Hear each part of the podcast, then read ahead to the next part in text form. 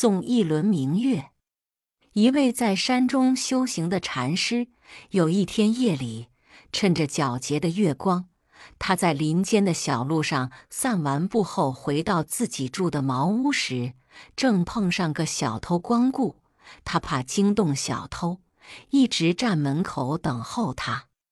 小偷找不到值钱的东西，反身离去时，遇见了禅师，正感到惊慌的时候，禅师说。你走老远的山路来探望我，总不能让你空手而回呀。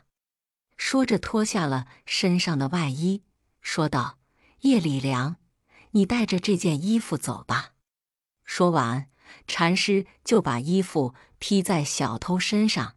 小偷不知所措，低着头溜走了。禅师看着小偷的背影，感慨地说：“可怜的人呀！”但愿我能送一轮明月给你。第二天，温暖的阳光融融的洒照着茅屋。禅师推开门，睁眼便看到昨晚披在小偷身上的那件外衣被整齐的叠放在门口。禅师非常高兴，喃喃地说道：“我终于送了他一轮明月。”